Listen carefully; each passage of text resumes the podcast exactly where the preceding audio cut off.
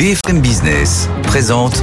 Tous les jours, j'entends quoi? De nouvelles solutions, de nouvelles entreprises, de nouvelles levées de fonds. Mais c'est extraordinaire. J'ai dit qu'il y a un vrai souci, il faut créer de l'emploi. Edwige Chevriot, Guillaume Paul, Audrey Tcherkov. Good evening business. Eh ben, il est bientôt 18h, euh, c'est l'heure de Good Evening Business. Comme tous les soirs, nous sommes là en direct jusqu'à 20h, évidemment. Bonsoir Audrey. Bonsoir Guillaume, bonsoir Edwige et bonsoir à tous. Bonsoir Edwige. Bonsoir. On a beaucoup de choses ce soir encore. D'abord le dossier Casino, hein, les syndicats reçus à Bercy euh, cet après-midi. Bruno Le Maire qui surveille ça comme le lait sur le feu. On va voir ça bien sûr avec, Oui. euh, avec euh, Mathieu Pechberti. Euh, sinon, dans le reste de l'actualité, bah, c'est le président du Cercle des économistes qui sera avec vous dans 10 minutes, Edwige. Oui, c'est Jean-Hervé Lorenzi, est aussi président des rencontres économiques qui se passent à Sciences Po Aix.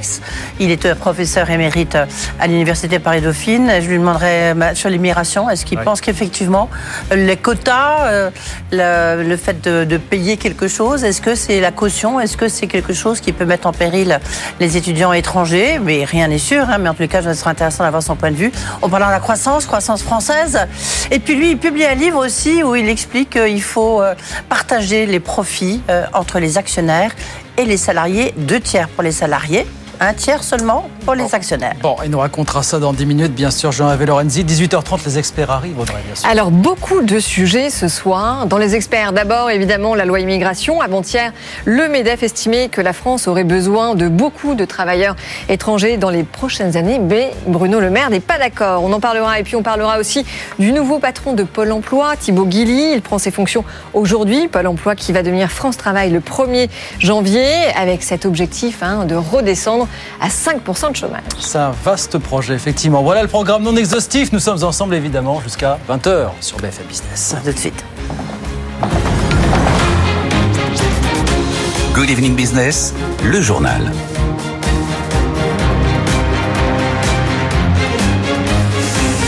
Je vous le disais, c'est le dossier Casino, une fois de plus, qui nous intéresse ce, soir. Bonsoir, Mathieu Pechberti. Bonsoir. On a des syndicats qui ont donc été reçus aujourd'hui par Bruno Le Maire à Bercy. On en dira un mot dans un instant. Mais, Mais ce qui nous intéresse aussi, Mathieu, ce soir, c'est ce qu'a annoncé l'équipe de Daniel Kretinsky qui dit revoir à la baisse, je cite, son plan d'affaires. Qu'est-ce que ça veut dire, ça, concrètement, Mathieu? Ça veut dire que la dégringolade ne s'arrête pas, tout simplement. Euh, Daniel Kretinsky, quand il a signé un accord de reprise du groupe Casino, le groupe Casino prévoyait un, bénéfice, une marge, pardon, un bénéfice opérationnel, comme on dit, de l'ordre de 400 millions d'euros pour 2024. Aujourd'hui, la, situation s'est extrêmement dégradée. Les ventes des hypermarchés et des supermarchés ne cessent de s'effondrer. On est environ sur un rythme de, de 15% euh, euh, sur un rythme annuel. Et c'est pour cela que Casino a vendu euh, maintenant tous ses hyper et supermarchés à Intermarché et à Auchan.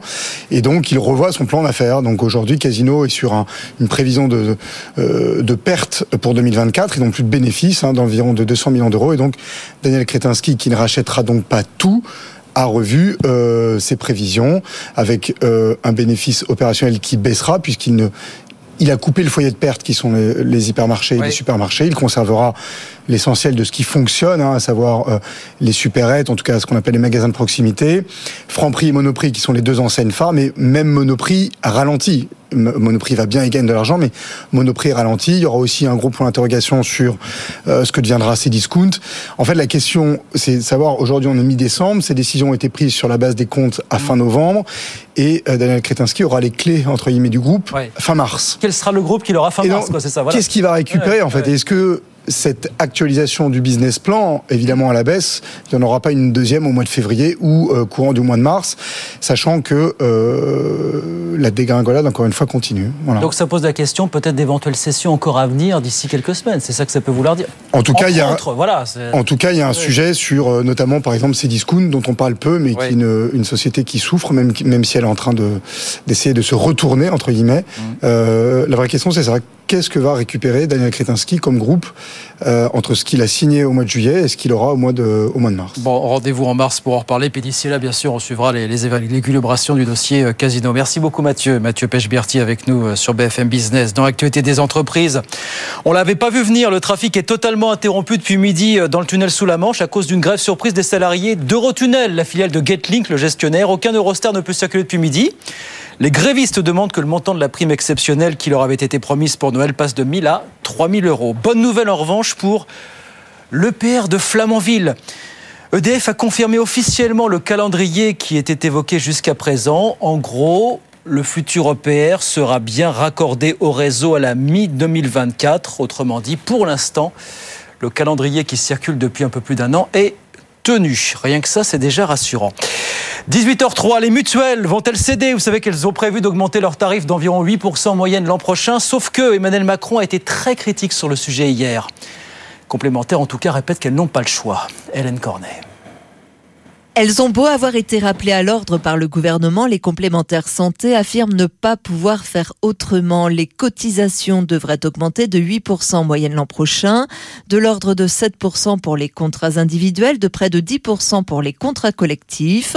À cela, plusieurs raisons. La dynamique des dépenses de santé, la revalorisation des salaires des soignants et le transfert vers les mutuelles du remboursement d'une partie des frais pris en charge par la Sécu, comme les soins dentaires. Des hausses inacceptables selon ministère de la Santé qui ne peut cependant rien faire pour encadrer les tarifs. La seule solution est de faire jouer la concurrence, mais pas si simple selon Catherine Colombi, directrice protection sociale chez Sparte. Cette année, ils se sont tous mis d'accord. Il y a eu comme un, peu un consensus de tous ces groupements de compagnies d'assurance, mutuelles et institutions de prévoyance qui se sont tous mis d'accord pour dire ce coup-ci, on y va tous ensemble et c'est plus 10% plus ou moins en fonction euh, de l'état des dépenses santé des entreprises. Mm. Mais il n'y a pas un assureur qui va venir un petit peu en marge, comme les autres années, à dire euh, non mais moi j'ai la marge de solvabilité, j'ai le poids qu'il faut pour venir euh, finalement financer cette hausse. L'autre possibilité pour les particuliers comme pour les entreprises est de revoir la couverture des soins à la baisse pour réduire les coûts. Voilà, grosse pression sur les mutuelles. Hein. Hélène Cornet avec nous euh, sur BFM Business. Il y a du nouveau dans le dossier Orange Bank. Vous savez qu'Orange va fermer sa banque en ligne, que BNP Paribas devrait reprendre le portefeuille de clients, mais pas les salariés.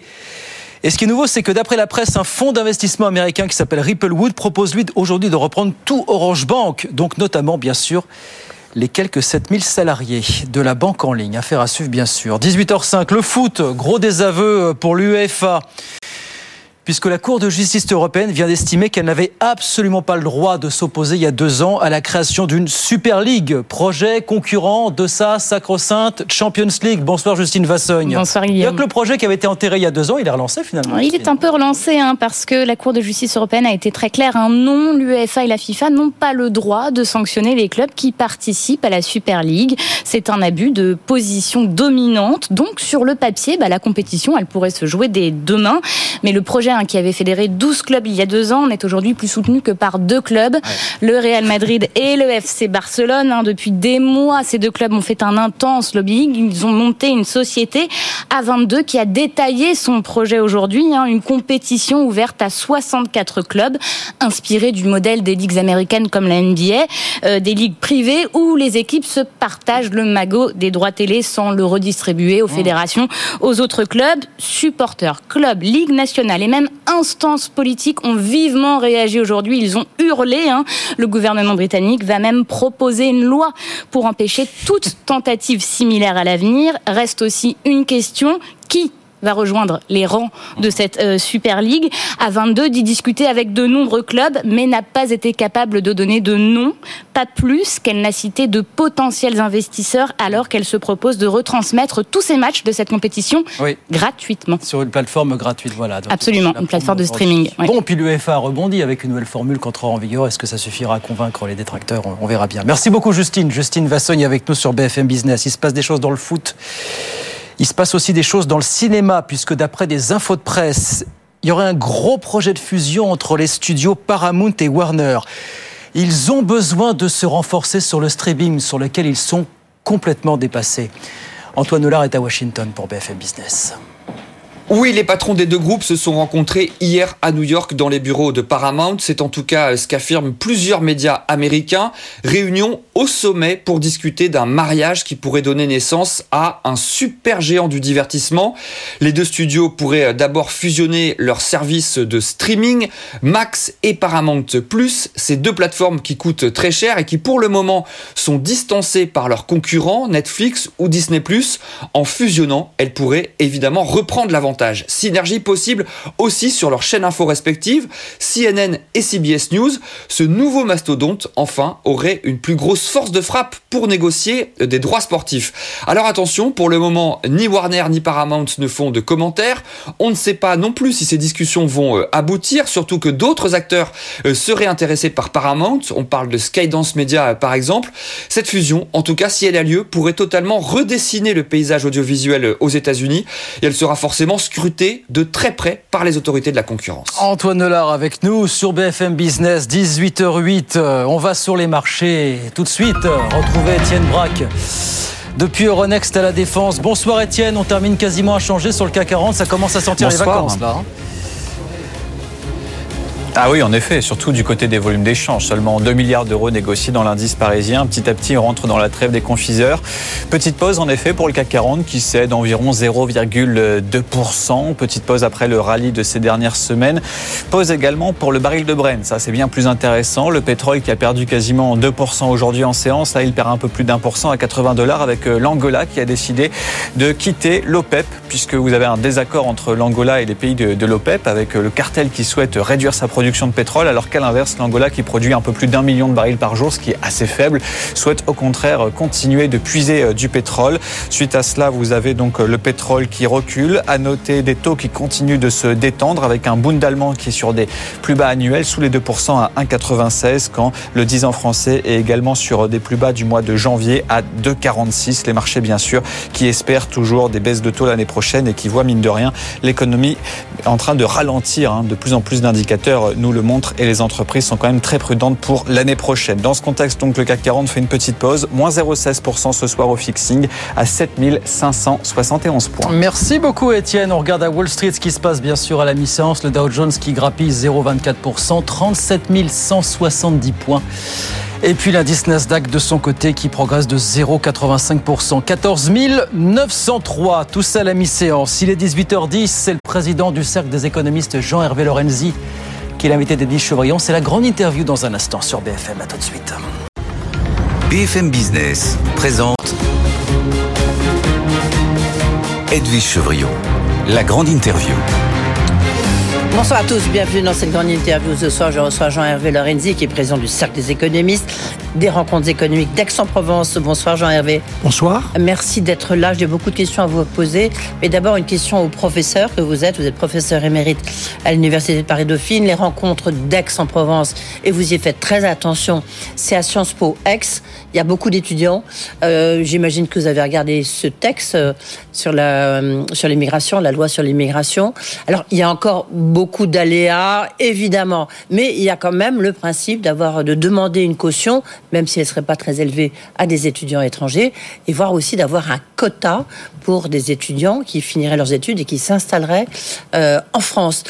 Le président de la République hier, Emmanuel Macron, a dit qu'il trouvait pas que c'était une très bonne idée dans son interview à C'est à vous. Qu'est-ce que vous, qui travaillez en permanence à chaque fois, vous nous ramenez en disant, attendez, ce qui compte, c'est la jeunesse et les étudiants.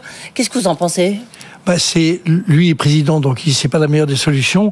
Moi, je suis pas président, donc non, je peux dire, je peux dire c'est Euh, complètement idiot. C'est dans, les succès de notre pays, il y a l'idée assez forte qu'on a augmenté le nombre d'étudiants, parce que étrangers, 400 000, c'est une force inimaginable. Qui ne rêve pas d'aller euh, faire ses études à Berkeley ou à, c'est, dire, c'est un soft power exceptionnel.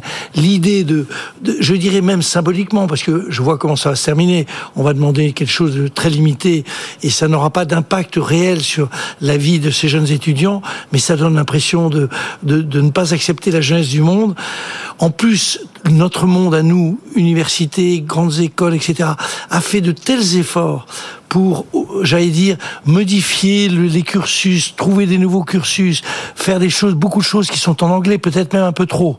Euh, peut-être un peu trop. Je veux dire, euh, Sciences Po qui fait tout en anglais, c'est Oui, ridicule. Je veux dire, sans, en oubliant que euh, notre culture est aussi un attrait. Il y a 400 000 personnes, il y a une- un, un accroissement très important d'étudiants euh, de venus des pays européens. Donc c'est pas cette idée que c'est une sorte d'immigration euh, déguisée. Évidemment, il y en a qui restent et c'est formidable parce que ça permet d'avoir des gens qui sont forts.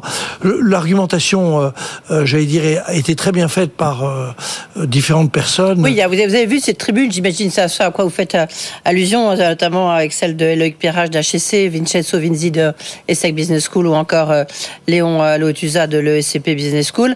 Il y a aussi des professeurs d'université. Juste, ils disent ces mesures indignes de notre pays mettent gravement en danger la stratégie d'attractivité de l'enseignement supérieur et de la recherche française. Indigne, c'est le mot que vous pourriez utiliser? Stupide, totalement stupide. On, on a des tas de domaines où on n'est pas top entre nous, on va, on revient à l'assablement, je sais pas sur la dette, sur le truc. Il y a un truc où on marche bien, c'est la transformation progressive de l'ensemble de notre enseignement supérieur. On attire des gens. Il y a plus plus 20% qui a, augmenté après le Covid, plus 20% venus d'un peu partout dans le monde. C'est vrai qu'il y a pas mal de gens qui viennent d'Afrique, ce qui est très bien, mais il y a aussi maintenant beaucoup de pays européens. Quand la moitié des étudiants à Sciences Po euh, vient de l'étranger, c'est idiot, totalement idiot. Et comment est-ce que ça peut traverser l'esprit de gens qui sont soucieux de l'intérêt de notre pays Je n'arrive pas à le comprendre. En quoi est-ce qu'un étudiant peut poser un problème sur nos équilibres démographiques? Ça reste pour moi un mystère absolu. Mais j'espère que ça va être modifié. J'espère.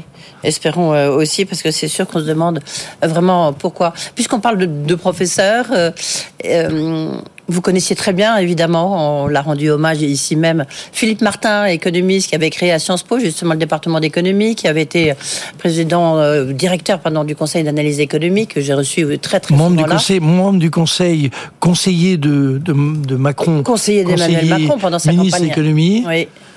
Euh, Qu'est-ce qui va rester de lui, d'un économiste? Pareil. Une méthode. C'est un homme. Euh, c'était un homme très passionnant et par ailleurs top. Je peux vous dire à titre personnel quelque chose de plus qui me touche plus, c'est que dans mon esprit c'était un successeur assez naturel sur les histoires de, des rencontres d'ex, etc. Parce qu'il avait fait du cabinet. Il se trouve le hasard a fait que je connaissais aussi très bien son père, donc tout ça rend la chose plus difficile.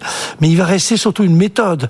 Il avait une espèce d'amour de l'économie et de l'économie euh, quantitative, le fait qu'on vérifie toute, toute décision qui est prise. L'idée au fond que euh, un, des torts de notre pays, c'est de lancer des tas de mesures en permanence qui sont contrebalancées euh, huit jours après par d'autres mesures, sans jamais qu'on regarde de près ce qu'a été l'impact. Et il y a eu des tas de domaines où j'étais pas toujours d'accord avec lui. Je me souviens sur les pôles de compétitivité, on n'était pas d'accord. Tant mieux, c'était ça qui est intéressant. Mais lui était, il était arrivé avec des chiffres, il avait analysé ça de manière très soigneuse moi, je disais, peut-être que ça a aussi un rôle autre que celui de résultat automatique, mais il y avait cette espèce d'intelligence. Je vais vous dire, évidemment, tout le monde euh, a dit beaucoup de bien de lui. Moi, je pense qu'il était dans la tradition de, des économistes du 10e et du 20e et du 21e siècle française, ces grands économistes qui ont finalement donné une, à cette discipline qui est parfois un peu critiquée parce qu'elle n'est pas tout à fait, elle fait des pas une science exacte, on va dire. C'est pas une science exacte, mais il a donné une espèce de d'élan et je pense que euh, l'hommage, les hommages qui lui ont été rendus sont euh, très profondément partagés par tous. Par ailleurs, c'était un homme absolument charmant. Et délicieux et qui répondait toujours présent. Euh, avant de parler de votre livre, très intéressant, surtout dans ce climat un peu où on voit que les inégalités pèsent, pèsent sur le, le climat social, vous, vous avez écrit un livre, vous avez, enfin, vous avez votre recette magique, vous allez nous expliquer, expliquer ça pardon, dans un instant. La croissance égale deux tiers de salaire et un tiers seulement de profit. Et vous appelez ça le partage vertueux. Euh, D'abord sur la croissance 2024, est-ce qu'elle sera au rendez-vous? Parce que Bruno Le Maire, budget 2024 avec son 49.3, enfin celui d'Elisabeth Borne, il dit un cadre de croissance. Donc tout le monde lui dit c'est fou. Il dit oui, mais attendez, nous à chaque fois on nous dit qu'on est beaucoup trop optimiste. Euh, là, euh, et à chaque fois ça se vérifie au cas Là, euh, 1,4, la Banque de France est à 0,9. L'INSEE, sur le, premier trimestre, il y, a une, petite accélération, mais enfin, elle est quand même très, très minime, croissance zéro, quatrième trimestre. Vous, serre des économistes, vous, Jean-Hervé Lorenzi, qui a tort, qui a raison Deux erreurs. Commençons par les erreurs, puis après les, les deux erreurs, c'est, à mon avis, et il est dans son rôle. Mais le ministre de l'économie est trop optimiste. On fera pas 1,4 comme il l'a annoncé. Euh, je, je veux dire, je, il y a une, vous savez, les, les prévisions des économistes à plus d'un an me paraissent toujours discutables. Mais là, on est vraiment au bout du, du, du chemin. Sur l'année 2023, il avait annoncé 1, on va faire 0,8, 0,9, tout selon. Bon, c'est pas une erreur grave. 1,4, c'est euh, euh, un peu plus, c'est un peu Très plus. optimiste, Tout le monde est tout le monde est entre 0,5 et 1. Les pessimistes sont peut-être vers 0,6. Le j'ai entendu Villeroy Diallo l'autre jour qui était très convaincant. Il était su- sur euh, la croissance et euh, il était lui plutôt Croissance je crois, 2024. 0,9. Il s'est aventuré sur les années euh, 20 25, 26, 27. Et évidemment, ça remonte toujours. C'est, c'est- les prévisions, c'est toujours euh, quand c'est quand c'est très à court Oui, terme. mais sur le, sur le fond, qu'est- qu'est-ce que vous voyez? Est-ce que, parce qu'on dit soft landing, Oui, a- a- temps, on ne sait jamais alors, ce que ça veut dire qu'un soft landing, les- je trouve. Enfin, deuxième bon. erreur, deuxième erreur, et puis après ce qu'on voit. Mhm. Deuxième erreur, c'est les erreurs des économistes qui ont beaucoup de mal à comprendre que même avec une croissance faible, la France continue à créer des emplois. C'est le, vous voyez le troisième trimestre, on dit c'était négatif, moins 0,1, et on a continué à créer pas beaucoup d'emplois, mais on crée des emplois. Donc il y a quelque chose que les économistes français nous nous- Vous pas voyez pas, quoi. En fait, intégré, ils se trompent Oui. sur les histoires. De, alors ils expliquent toujours, on est surpris, on est surpris. Oui, être surpris, c'est se tromper. Euh, ma Surtout prévision, euh, ce que dit je trouve Villeroy Diallo a très bien expliqué l'autre jour les choses. Il y a quand même une rupture sur l'inflation qui, dans les faits, va permettre une réaugmentation du pouvoir d'achat faible, mais cette réaugmentation peut, euh, j'allais dire, maintenir cette croissance façon de 0,8 qui n'est pas non plus, c'est pas la fin du monde, c'est pas top. L'ennui que c'est pas top, ça ne et on voit bien que derrière il est très prudent sur les l'augmentation de du chômage. Il redit ça va être. J'ai entendu dire ce sera entre 7,5 et 8, ce qui est 8% ce qui est quand même pas une prévision très précise. Disons que ce que je crois, c'est que si on arrivait euh, à avec cet arrêt de l'inflation euh, ou cette limitation qui prévoit de 2,5 pour l'année prochaine, si on arrivait à dégager toute une partie de l'épargne française qui reste dans les degrés de liberté, arriver à faire que cette épargne se remet, comme ça s'est passé un peu à la sortie de la Covid, remettre ça dans, dans le jeu. Si on arrivait à relancer le logement, quelques mesures qui ne sont pas en rendez-vous aujourd'hui. On est le Ben président, non, c'est horrible. Regardez le niveau d'endettement de la France, Voilà. donc on n'a pas plus forcément les moyens. Oui, mais vous voyez, quand on dit pas d'artificialisation, un, un mètre carré d'artificialisation des, des sols Mm. dans notre pays, c'est quand même compliqué et pour les usines qui sont censées s'installer et pour les gens qui sont censés se, se, se être construits. Donc si on arrivait sur deux ou trois sujets, notamment pousser l'épargne à, s'investi- à, à, à, à la consommation et peut-être arriver à relancer la construction, je pense qu'on pourrait rejoindre le ministre de l'économie, c'est-à-dire que au fond, rien n'est impossible à condition qu'on prenne des décisions plus vigoureuses qui que celles qu'on prend, sans remettre en cause l'idée qu'il va falloir qu'on dépense un peu moins. Euh, Il s'agit pas tellement de dépenses, il s'agit vous pensez d'incitation. effectivement, comme le gouverneur, que c'est la, la croissance, en fait, la, la consommation pardon, des Français qui va être le moteur de la croissance Oui, bien sûr. en, en 2000, qui va redevenir, parce que c'est la caractéristique de la croissance française, hein, c'est la croissance consommation. française est au plus des deux tiers euh, la consommation. Donc c'est là-dessus qu'il faut jouer. On a une épargne qui est très importante, un taux d'épargne qui est très important. Les gens sont inquiets, donc c'est un problème qui, est- qui n'est pas de qui est de nature de confiance qu'on peut créer. Je trouve qu'aujourd'hui on sortirait on sortirait de toutes ces histoires politiques qui quand même n'ont pas grand intérêt le on- sujet. euh, qui font le, le sujet et on arriverait à trouver notamment sur les problèmes de logement qui sont psychologiquement très importants un pays qui y croit c'est un pays où il y a des il y a des grues qui qui, qui bougent que ça bouge si on arrivait à faire ça plus l'épargne consommation je pense qu'on pourrait retrouver un chemin de croissance plus rapide Et plus salaire, parce que justement, on va en venir euh, à votre livre Partage vertueux entre salaire et profit, un livre que vous co-signez avec Alain Villemeur, à qui vous êtes à Paris-Dauphine. C'est un livre chez Economica. Donc vous dites croissance égale deux tiers de salaire, un tiers de profit. En fait, ce que, vous écrivez dans votre livre, alors il y a des côtés très techniques et puis d'autres qui sont quand même assez forts.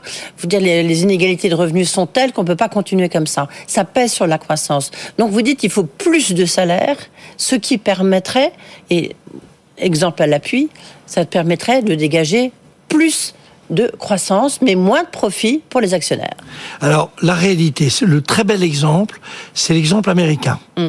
Les États-Unis, donc sur très longue période, de 1875 à 2000, sont à peu près deux tiers, un tiers. Ils ont une croissance formidable et Dieu sait s'il y a eu des accidents géopolitiques, il y a eu des guerres, eu... mais ils ont eu quasiment 4% de croissance en moyenne. À partir de 2000, ce sont les excès de notre croissance qui est quand même peu morale, les gens qui gagnent 50 millions d'euros de, ou dollars, etc. Et ils passent de 33% de profit, de, de, de, revenus, à plus de 40%. Mm-hmm. Disons 40%.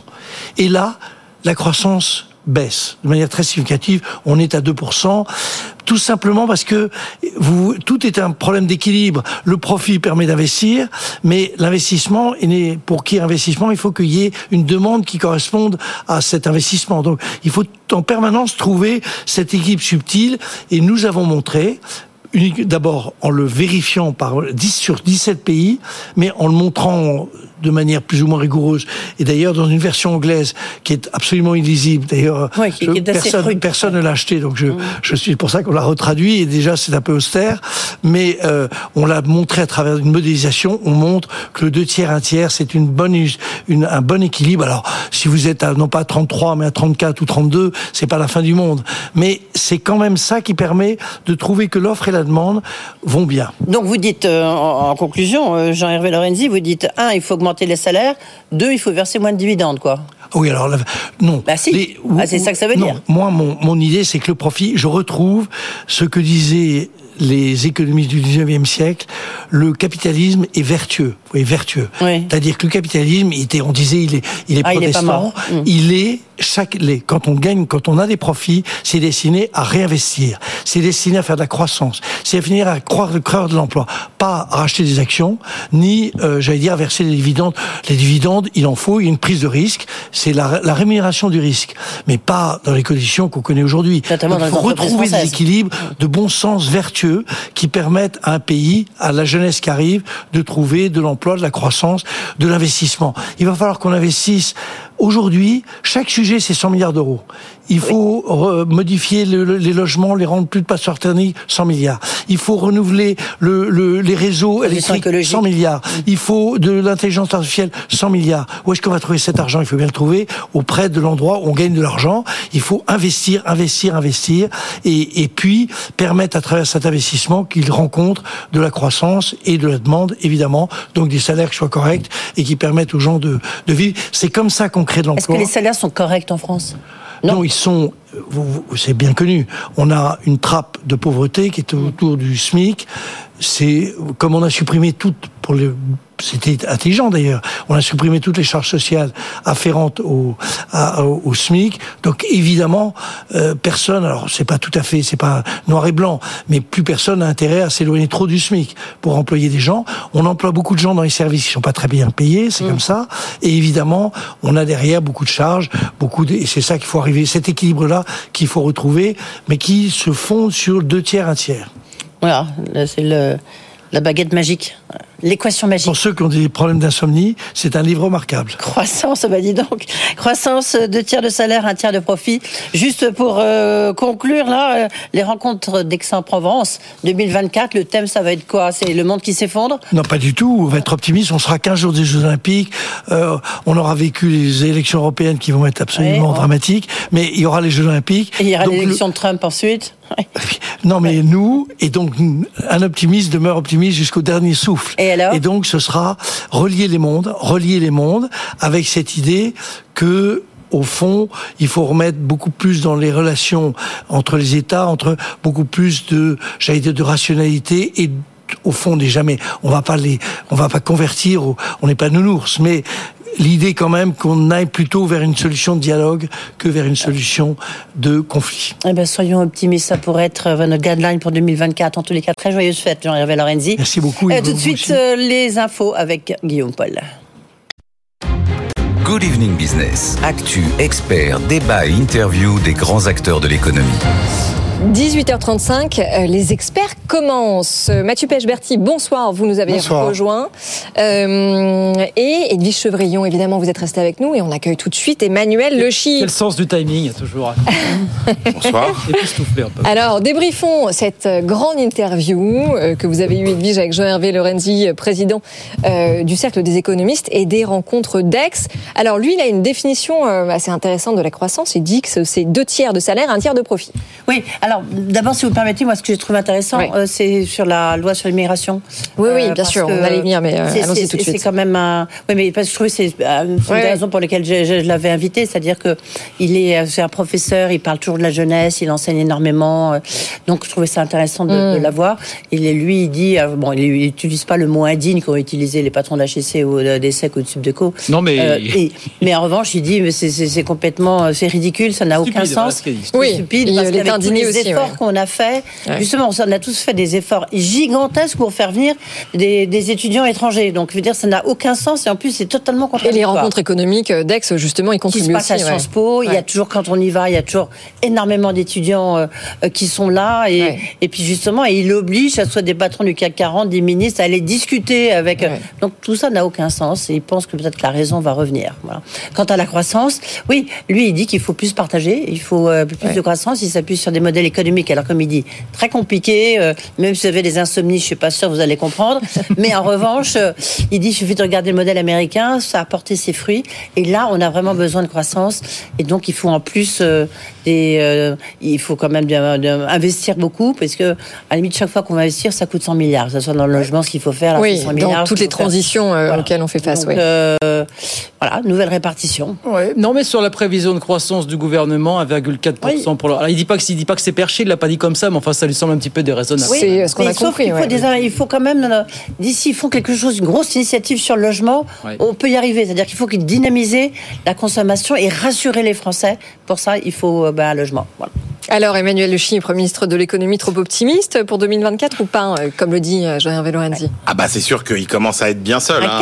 4,09, oui, Parce que, c'est ça. euh, Oui. Là, là, on est quand même très très Très haut. hors consensus. hein. Ah bah, très, très loin, ouais. Si on regarde ce que disent un peu les euh, les experts euh, privés, même la tendance des organismes officiels, c'est quand même de réviser euh, de réviser à la baisse. Donc effectivement, les Alors, on en a 1,4%. quoi On en a 0,6 pour les plus pessimistes?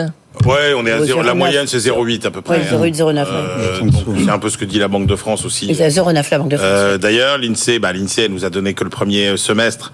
Mais Enfin, compte tenu de ce que l'INSEE nous dit de l'acquis de croissance à la fin du premier semestre, les 0,8, euh, ce sera, enfin les, les 1,4, oui, ce sera effectivement euh, très compliqué, euh, très compliqué à aller chercher. Donc, euh, ça veut dire, euh, alors on connaît, on connaît l'avantage. Hein, vous faites une prévision euh, un peu élevée, euh, ça arrange, euh, ça arrange beaucoup vos finances publiques. Ouais, mais là, il s'est mis dedans, et là, il s'est donc, euh, oui, très mais- optimiste. oui, mais là, là, justement. là, l'argument qu'ils va- ont, oui. l'argument qui, qui est chaque- assez juste ouais. d'ailleurs, c'est que sur les deux dernières années, ils étaient Ça a plutôt- marché. Ils étaient hors consensus. Ils étaient et puis plutôt voilà. optimistes, Ouais. plus optimistes que Ouais, la mais moyenne. en même temps, plutôt Emmanuel, vous, le savez mieux que moi, euh, justement, quand on pousse le tas de sable, il y a un moment donné où ça marche plus.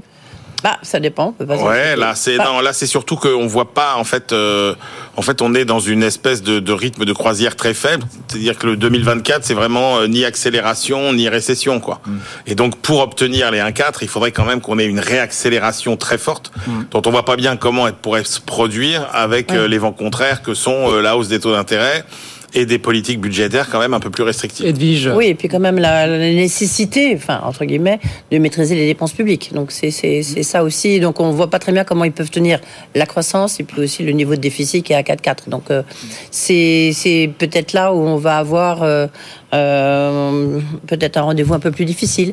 Mais on ne sait pas. hein, il peut très bien se passer quelque chose au deuxième semestre. Mathieu Pechberti, vous êtes inquiet pour 2024 Euh, je ne suis pas inquiet en soi, mais c'est c'est vrai que ce qui vient d'être dit pose la question, et c'est ce qu'on entend beaucoup dans les milieux euh, économiques, euh, euh, euh, euh, du sujet à la fois du logement, euh, de la relance de la construction, euh, qui est un pan d'activité évidemment extrêmement important en France, qui a beaucoup chuté cette année, euh, avec beaucoup de groupes de promoteurs qui souffrent. Euh, ceci n'étant pas le problème en soi, euh, mais voilà, il y a beaucoup de patrons qui commencent sérieusement à euh, euh, dire euh, au ministre de l'économie euh, qu'il va falloir relancer à un moment donné euh, tout ce qui concerne l'immobilier, le logement, et donc poser la question euh, euh, de en- dépenses budgétaires consacrées à cela. Donc, je- je- et notamment pour amorcer la pompe de la Oui, mais ce qui est drôle, c'est que le ministre, enfin bizarre, c'est que le ministre du logement, il y a parce qu'on a un ministre du logement, hein, Patrick Vergris, il a, il a, Qui, euh, lui, n'a pas encore démissionné, ouais. non, il a, il a, il a failli. Euh. Et quand bien même il aurait démissionné, Oui, que- on le. On s'en serait pas rendu compte. s'en serait rapidement rendu compte. Non, bah non, Oh, bah, c'est- pas un excellent maire de Dunkerque, hein, faut Oui, oui, oui, oui, absolument. Un excellent maire, ne fait pas un excellent La seule ministre. chose, c'est qu'il a perdu tous ses arbitrages. Hein. Vrai. Bercy, à chaque fois qu'il avait, il a fait des propositions, mais à chaque fois, il y avait Bercy qui a sabré ses arbitrages, voire euh, Christophe Béchu à la transition Écologique. oui. Donc, euh, bon, quand Ouais. vous avez des propositions, mais que vous perdez tous vos arbitrages, c'est vrai qu'il y a une impression de poids politique, mais aussi peut-être de moment, de momentum sur les dépenses publiques. Un ministre cas, du logement, ça reste en moyenne 10 Bruno Le Maire ans, un an et demi au que- pouvoir, hein, que- quand même. oui, Bruno Le Maire qui disait qui a dit toute l'année 2023 que à la fois l'inflation se calmerait en 2023 à l'été puis fin 2023 et qui avait dit que la croissance repart- avoir bref. raison. Oui, sur l'inflation, On a- il avait plutôt raison. Bah, on finit toujours par avoir raison à un moment donné. Enfin, Non, il non, a quand même. comme les même- donne-leur une fois par jour. 2024 ne sera pas une bonne année. Je dis pas qu'elle sera. Voilà, euh, euh, ce que vient de dire Emmanuel sur les, les taux de croissance qui sont attendus pour le moment, euh, peut Et pas dire que ce soit une bonne année. Donc, Oui, et puis euh, Mathieu, enfin, on a aussi beaucoup de- d'incertitudes. La crise hein. qui ne devait être que, que rapide et que d'un an. euh, Non, mais c'est ça, exactement. Et puis en plus, par rapport à économiques, ce vous qui se entendez que les passe crises en mer Rouge, par rapport à ce qui se passe au Proche-Orient, il se peut aussi euh, très bien que 2024 soit finalement Pas- une pas année tant que- enfin, plus compliquée. Non, euh, parce qu'on voit bien que c'est des, c'est des- ça pas. reste des crises non, non. locales. Ouais. Ouais. Ça reste des crises Pour locales et on voit que ces crises locales, elles, elles ont très peu d'impact en Ah, fait sur les sur les marchés mondiaux. Regardez, enfin, la géopolitique, on n'arrête pas de dire la géopolitique, mais concrètement, l'impact de la géopolitique aujourd'hui, et Dieu sait s'il s'est passé des événements majeurs depuis deux ans, vous le voyez absolument Ah, si, pas. on voit sur l'Ukraine. Bah si, oui, c'est ça, parce que la guerre en Ukraine, euh, enfin, s'est traduite oui, largement dans notre économie. D'accord, mais sauf que l'Ukraine aujourd'hui, vous voyez bien que tous les circuits euh, de production de l'économie mondiale euh, ont été rebranchés autrement, qu'on a contourné la problématique, que, que la guerre est toujours là en Ukraine et que l'économie mondiale tourne malgré la guerre euh, en Ukraine. Oui, que, enfin, avec une vie voilà, qui coûte beaucoup plus cher aujourd'hui. l'inflation n'a pas reflué complètement non Voilà. plus. hein, faut Et que dire. non mais ça c'est en train de C'est parce qu'on n'a plus de moteur. Avant, et puis, la- et puis l'infla- et puis et puis le, le pétrole reste quand même très bon marché. Oui, là, pour l'instant, bah, Enfin bon marché malgré ce qui se passe euh, au Moyen-Orient. Donc euh, à part des, des, des événements qui qui deviendraient des crises globales. Mais tant qu'on reste au niveau des crises Mais vous locales, me dites qu'il n'y a aucun risque d'embrasement sur le Proche-Orient. ah non, moi je suis pas géopoliticien. Ce que je veux dire, c'est qu'aujourd'hui, Ah on est sur des crises qui sont des crises qui restent des crises locales. Oui, oui, pour le Et moment. tant qu'on est sur euh, des crises euh, locales, ça va être compliqué pour les entreprises, ça va créer plein de perturbations, mais ça n'aura pas d'impact sur la macroéconomie. On, on- on rencontrait un grand énergéticien, euh, énergéticien tout à l'heure avec euh, Mathieu Pechberti, et euh, il nous disait qu'en fait, euh, pour l'instant, le, le fait de contourner par euh, l'Afrique du Sud, Oui. ça n'avait pas vraiment d'impact. D'accord, il y a une semaine de retard, mais enfin, pour l'instant, ça n'a pas voilà, à d'impact sur le coût de l'énergie. Donc ça, c'était un Et puis, point et puis positif. n'oubliez jamais que quand vous contournez le canal de Suez, euh, dont le péage est à peu près de Ouais, c'est 500 000 des- dollars 500 par 000 bateau. dollars, entre 400 et 500 000. Euh, ok, vous avez des surcoûts, mais qui sont ceci étant compensés. Non, Ouais, ça ouais, fait pas d'accord, mais, vraiment en- surcoût. oui, d'accord, mais en même temps, un trafic maritime plus long, c'est un trafic maritime plus cher et ça va forcément, in fine, se traduire. Non, parce que vous à peine. péage non, de non, Suez, en parce fait. que justement, c'est tellement cher le, ca- Ouais. le péage du canal de Suez que de Non, faire le tour en fait de l'Afrique, C'est grosso modo à peu près la même chose. Mais il y a 10 à 15 jours de retard. Voilà, c'est voilà, ça. c'est ça.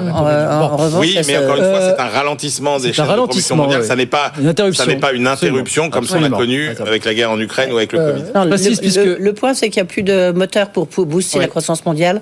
C'était la Chine, et la Chine, elle n'a plus du tout elle joue Absolument, ce, ouais. ce rôle moteur. Je précise parce que j'y pense, puisqu'on parlait du, du ministre du Logement, que lui n'a pas démissionné, mais qu'il y a une autre ministre qui a démissionné ce soir. Ah. C'est Sylvie Rotaillot, la ministre en charge de l'enseignement supérieur, qui elle a démissionné. Pourtant, Voilà. elle avait donné Ouais. sa démission qui avait été refusée. Eh ben jusqu'à oui, mais apparemment elle part. Bah là, ça a été Voilà. accepté. Parenthèse renfermée. Ministre de Euh, l'enseignement supérieur. Voilà, exactement. Euh, on va revenir comme un instant sur la loi sur l'immigration qui continue de susciter des, des réactions. Alors, vous vous rappelez, hier soir, avant-hier soir, on écoutait le patron du MEDEF Oui. hein, qui estimait que la France, clairement, ne pourrait pas se passer de travailleurs étrangers en grand nombre dans les prochaines années. C'est ce que disait Patrick Martin. Oui, alors sauf que Bruno Le Maire euh, a contesté justement cette analyse. Pour lui, c'est un peu la solution de faciliter. Écoutez tout de suite euh, le ministre de l'économie et des finances. On a surtout besoin dans l'immédiat de former, de qualifier euh, toutes celles et tous ceux qui sont présents sur notre sol, qui n'ont pas de travail, qui en cherchent, qui n'ont pas les bonnes qualifications. Moi, vous savez, je suis un garçon basique. Je constate qu'il y a des centaines de milliers d'emplois non pourvus et qu'il y a encore des millions de chômeurs. Donc formons et qualifions les chômeurs qui sont sur notre sol avant de faire appel à lui. Et je pense qu'un bon modèle social, c'est celui qui va chercher toutes celles et tous ceux qui sont éloignés de l'emploi, qui ont connu des accidents dans la vie, qui ont du mal à s'en sortir, qui n'ont pas forcément la bonne formation et la bonne qualification, pour leur dire on va vous accompagner, c'est ce que nous allons faire avec France Travail, et on va vous permettre de retrouver un emploi. Et on va peut-être vous permettre de trouver un logement aussi. Très bien. Alors, redites parce que votre micro était éteint, Emmanuel Non, je dis, on- il faut peut-être aussi leur, les aider à retrouver euh, un logement, puisque dans les, parmi Oui. les raisons qui expliquent qu'il y ait ce décalage entre l'offre et la demande euh, de euh, main d'œuvre, il y a quand même, rappelons-le, hein, euh, 20% euh, des difficultés à recruter qui sont liées euh, au logement. Non, mais l'argument, là, c'est de dire voilà, Patrick Martin avant-hier, on ne pourra pas se passer d'une main-d'œuvre étrangère. Il lui dit d'ici 2050, Patrick Martin, Non, mais- il y aura quasiment 4 millions de travailleurs que étrangers. le- Voilà. le- dans, les, dans la première phrase de Bruno Le Maire, il y avait dans l'immédiat. Oui, dans les médias. Ce que oui. propose Bruno Le Maire est une solution à extrêmement court terme, qui, qui ne répond absolument pas à tous les enjeux euh, euh, de long terme. Et c'est vrai que si vous regardez sur la dynamique démographique, quand vous voyez que la population active euh, est censée diminuer à partir de 2040, 2036, 2036 même. 2036, 2040. Ouais. Euh, et que euh, de toute façon, l'essentiel déjà de la croissance démographique est assuré par euh, l'immigration. Je veux dire, euh, on est très loin du compte, même avec euh, les chômeurs euh, que compte former euh, euh, Enfin, Bruno Le on Maire. euh, est très loin du compte. On a plus de 5 millions de chômeurs aujourd'hui en Non, France. non, il n'y a pas 5 millions de chômeurs en France. Il y en a... Ah bah, en- tout- Non, tout- toutes non. catégories confondues. Non, Alors après, il y en a 5 qui sont très, qui très éloignés de l'emploi. emploi. Mais là-dedans, il y en a plein qui ont déjà du, du, du travail, qui ne sont pas sans travail. Euh, et et des, des, prenez euh, les catégories A, ils sont, ils sont beaucoup moins, euh, ils sont beaucoup moins nombreux que ça.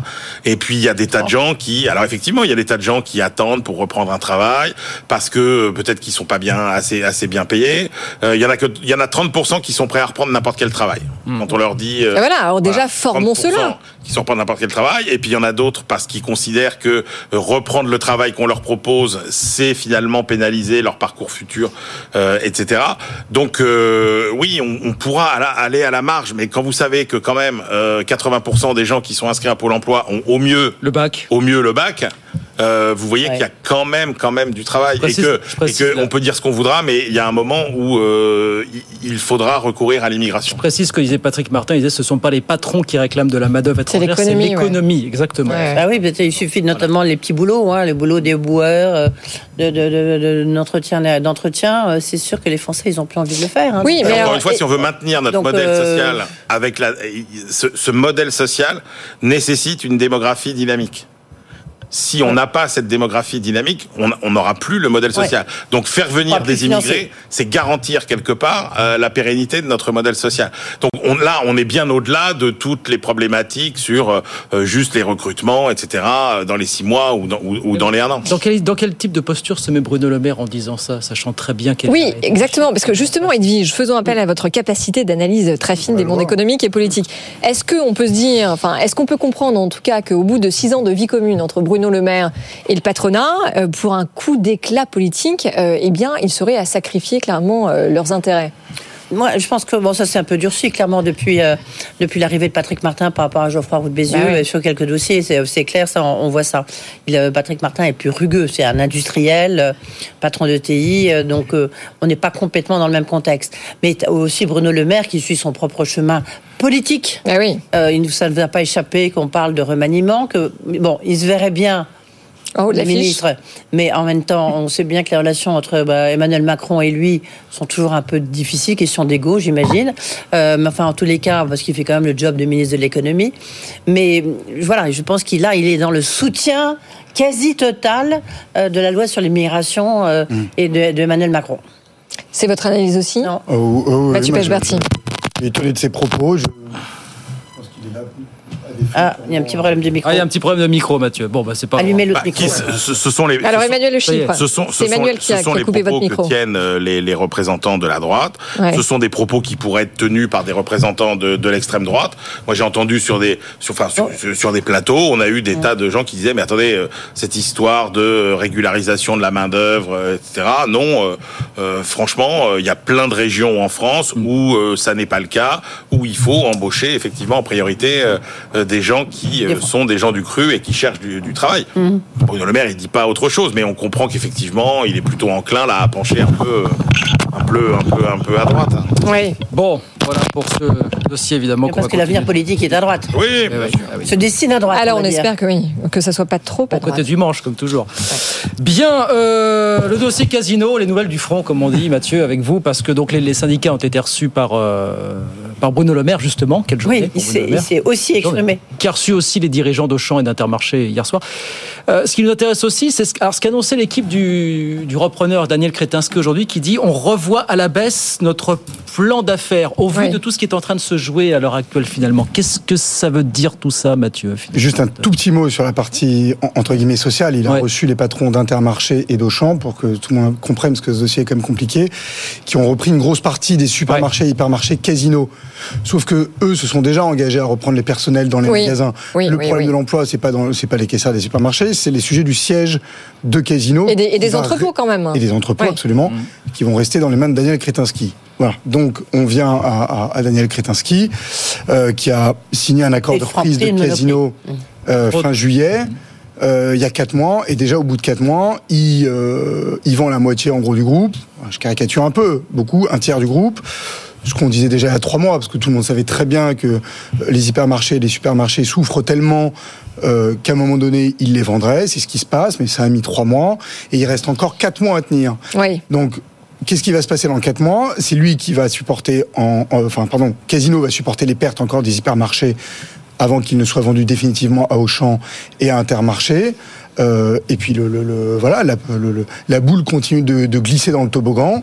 Euh, c'est une entreprise en restructuration, qui est une entreprise potentiellement en faillite depuis de nombreux mois et qui continue, euh, continue à glisser. C'est extrêmement grave ce qui se passe. Et Mais concrètement, Mathieu, casino sans magasin. euh, Il y a Monoprix et Franprix. Ben, Monoprix, donc Franprix, il va rester Monoprix. Alors, Franprix. ce qui va rester, Il y a plus d'hyper. Daniel Kretinsky. Non, mais d'abord, d'ici quatre mois, d'ici à ce que Daniel Kretinsky prenne le contrôle de Casino fin mars, va-t-il vendre d'autres actifs? Ça, il faut quand même le ouais. A priori, non, mais il devrait récupérer ce qu'on appelle la proximité, donc toutes les petites supérettes qui marchent plutôt pas mal.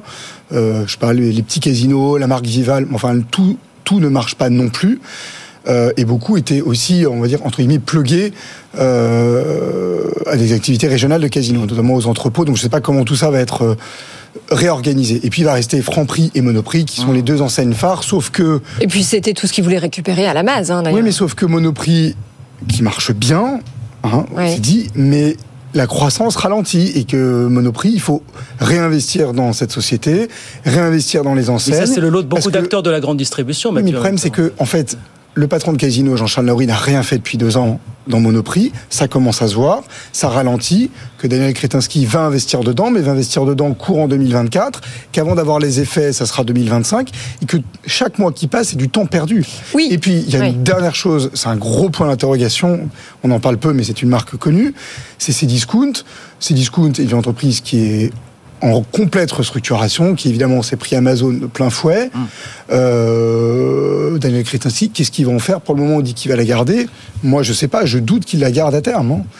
Donc voilà, quel groupe il va vraiment récupérer Mais à la alors fin surtout que ce qu'on entend aussi, c'est que euh, les engagements que Daniel Kretinsky a pris, euh, c'était quand? C'était c'était courant En juin, juillet, fin juillet, voilà fin fin juillet, fin juillet. C'était sur la base de, de chiffres qui lui ont été présentés à Ah la oui. situation T, et que évidemment aujourd'hui, comme vous venez de le dire, chaque mois qui passe, évidemment, c'est un trou Hum. en plus euh, dans la caisse, et que donc il dit mais attendez, les chiffres sont euh, encore plus dramatiques qu'il y a six mois, et par conséquent, eh ben, les engagements que j'ai pris, euh, je reviens dessus. Oui, et puis en fait, quand vous regardez dans le détail les engagements, eh ben, il pouvait vendre ce qu'il a fait, tous les hyper et tous les supermarchés, et qu'à parce qu'à un moment donné, si, s'il doit garder tout ce qui, tout ce qu'il a signé, on va dire au mois de juillet, je peux vous dire que les banques n'auraient jamais signé Ouais, c'est ça. l'accord de restructuration. Casino est un groupe, ça fait quand même, je sais pas, un an qu'on le dit sur cette antenne. Casino est un groupe qui est en train d'être démantelé ou même liquidé, si vous voulez, même s'il n'est pas en procédure de liquidation. Voilà. euh, Mais alors mais très, très concrètement, parce que les salariés craignent de leur côté euh, une euh, suppression de 6 000, euh, de 6 000 emplois, notamment euh, dans le siège et sur la partie logistique. Est-ce que vous confirmez ces chiffres ou pas? Écoutez, moi, ce que je, ce que j'ai en tête, euh, je, je suis pas là pour confirmer, mais Ce que j'ai en tête, c'est qu'il y a 2000 emplois effectivement en jeu au siège. Et ça, ça a toujours été le cas. Bruno Le Maire a, a- a- a toujours insisté lourdement là-dessus.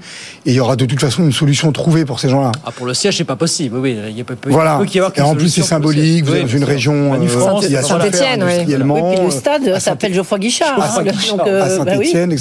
Sur les entrepôts, euh, il va y avoir un sujet sur ceux qui restent chez Daniel Kretinsky, donc chez Oui. Casino entre Mmh. guillemets, et puis ceux qui vont partir ailleurs euh, entre Intermarché au champ. Moi, j'en sais absolument rien, si vous voulez. Edwige. Non, juste, euh, c'est c'est un peu logique dès lors qu'ils vendent euh, quasiment la moitié du groupe. C'est un peu logique au siège, euh, donc il y a besoin de moins de monde. Donc c'est de- d'où les inquiétudes. Le siège, le siège justifiées. sera pas fermé. Il y a le symbole, il y a Non, le, non, le traumatisme, après, je sais pas. le traumatisme Manu France. il y a presque non, 40 ans. Enfin, c'est pas possible. Non, mais alors peut peut-être pas, mais réduit, réduit, euh. Moi, je pense que rien n'est impossible dans ce dossier. Oui, mais, on l'a bien vu d'ailleurs. pas- Oui, puis surtout qu'il y a quand même toujours l'épée de Damoclès sur la restructuration financière. hein, donc Ouais. euh, visiblement, elle n'est pas du tout bouclée.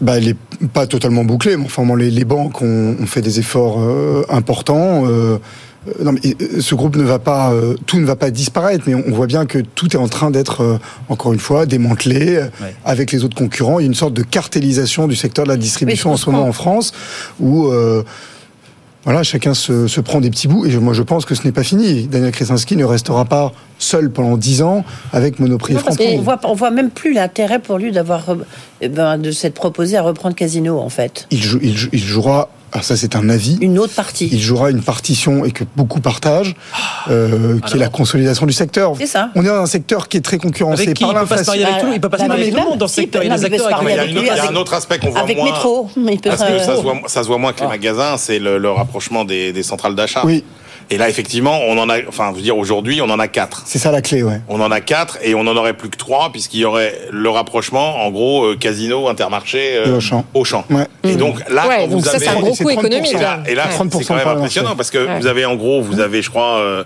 euh, 120 000 agriculteurs, enfin, je sais plus combien, vous avez de presque 500 000 agriculteurs, Ouais. vous avez euh, Ouais. 20 000 TPE, vous avez une centaine de multinationales, et face à tous ces vendeurs, vous avez quatre acheteurs et vous n'en aurez plus que trois. Oui, oui. Et là, on sait très bien ce que dit la théorie économique sur le sujet. Ça veut dire, est-ce que les, est-ce que les, les, les, les entreprises qui, qui vendent et qui négocient avec ces centrales vont être gagnantes? Bah, certainement pas. Euh, est-ce que les consommateurs seront gagnants? Oui. C'est peu probable. Et donc, euh, c'est bien euh, ces centrales d'achat qui vont euh, On est faire parti la pour la constitution de la plus grosse centrale d'achat entre Ouais. Auchan et Intermarché dans l'occasion de Un ce-. En tout cas, on est parti pour Ouais, suivre bon. le dossier encore longtemps. Ouais, ouais. Je disais, le- ce que je disais l'autre jour, c'est que il y a Michel Edouard, enfin il y a Alessandre Leclerc quand même qui eux euh, ont gagné énormément de parts de marché avec des prix très bas et donc ils vont quand même maintenir la pression sur Et qui se frottent bien les mains, à mon avis. Voilà. en ce moment. Donc euh, c'est peut-être ça qui peut faire jouer un peu la concurrence. Oui, mais déjà, il va se passer beaucoup de choses d'ici à ce que Daniel Kretinsky prenne les manettes en mars prochain. reste quatre mois. Il reste 4 mois, ouais, donc. euh, C'est énorme, hein. Il Ouais. s'est passé 4 mois depuis qu'il a signé cet accord. On est en pile au milieu. Ouais. Donc, euh, on- quand on voit tout ce qui Ouais. s'est passé depuis 4 mois, euh, ce qui reste à faire, c'est- c'est c'est- c'est vertigineux. Eh ben, c'est un beau feuilleton à suivre parmi tant d'autres. Merci beaucoup, jeunes gens, d'être passés ce soir. Mathieu Pechberti, merci. Manuel, merci. Edwige, à très vite. Merci tout le monde. Oui. Mais Edwige, bonnes vacances. Bah, joyeuses fêtes, Joyeuses joyeuses fêtes. joyeuses fêtes à vous, à vous tous. On se retrouve bah, début janvier. Absolument. Avec plein de bonnes Avec- nouvelles et de grandes interviews. Avec une santé de Exactement. fer. Voilà, 18h57. c'est reparti. Ouais. On va Absolument.